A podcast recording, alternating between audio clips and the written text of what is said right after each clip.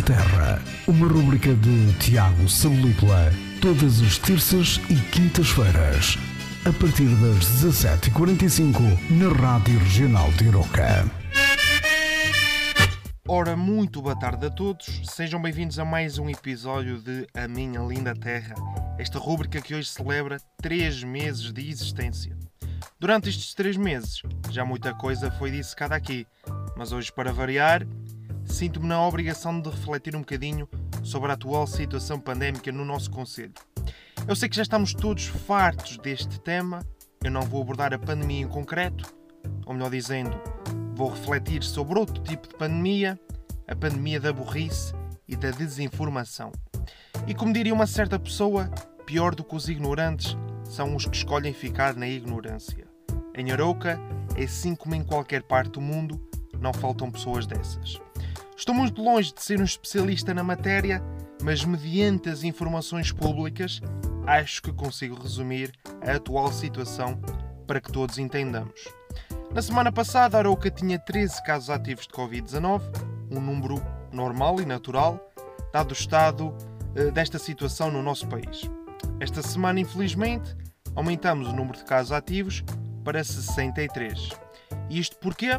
Porque assim como já aconteceu em centenas de locais em Portugal, tivemos um surto numa instituição conselhia. Esse surto foi devidamente identificado e os órgãos competentes estão a trabalhar nessa situação.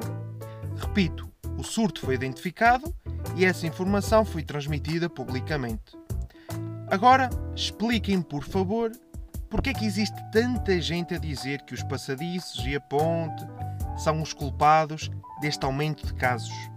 Para mim, ou é vontade de ser do contra, ou é falta de informação, ou é pavor a turistas, ou, o mais provável, não ter nada para fazer nem para dizer. Depois temos os grandes negacionistas que insistem em dizer, semana após semana, que andam a ocultar casos. E eu pergunto a essas pessoas com que fontes podem afirmar uma coisa dessas? Acham mesmo que os órgãos responsáveis pelo nosso Conselho iriam ocultar casos com o propósito de enganar a população? Isto como se todos os casos não fossem registados pela Direção-Geral de Saúde. Vá-se lá perceber. Aqui entra a vontade das pessoas permanecerem na ignorância.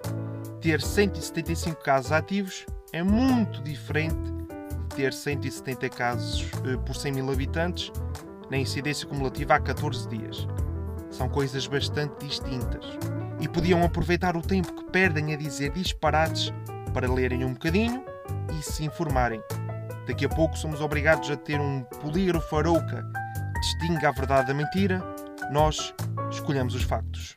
O melhor que todos os arauquenses têm a fazer é continuar a viver a sua vida normal e aqui, apesar de não haverem, estou a fazer o gesto das aspas, respeitando as medidas em vigor e acolhendo quem quer visitar a nossa vila pelo bem de todos nós. Com isto, surgiram algumas medidas que entristecem todos os aroquenses, como por exemplo o cancelamento do torneio Interfreguesias de Futebol Infantil Juvenil, o famoso e emblemático Torneio do Parque, o mais importante evento desportivo na nossa vila.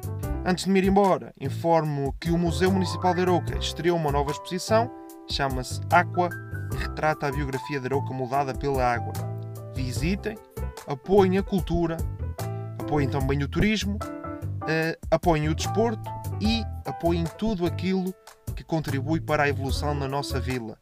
Só não apoiem a desinformação. Um abraço a todos e até para a semana. Na Minha Linda Terra, uma rubrica de Tiago Salupla, todas as terças e quintas-feiras, a partir das 17h45, na Rádio Regional de Iroca.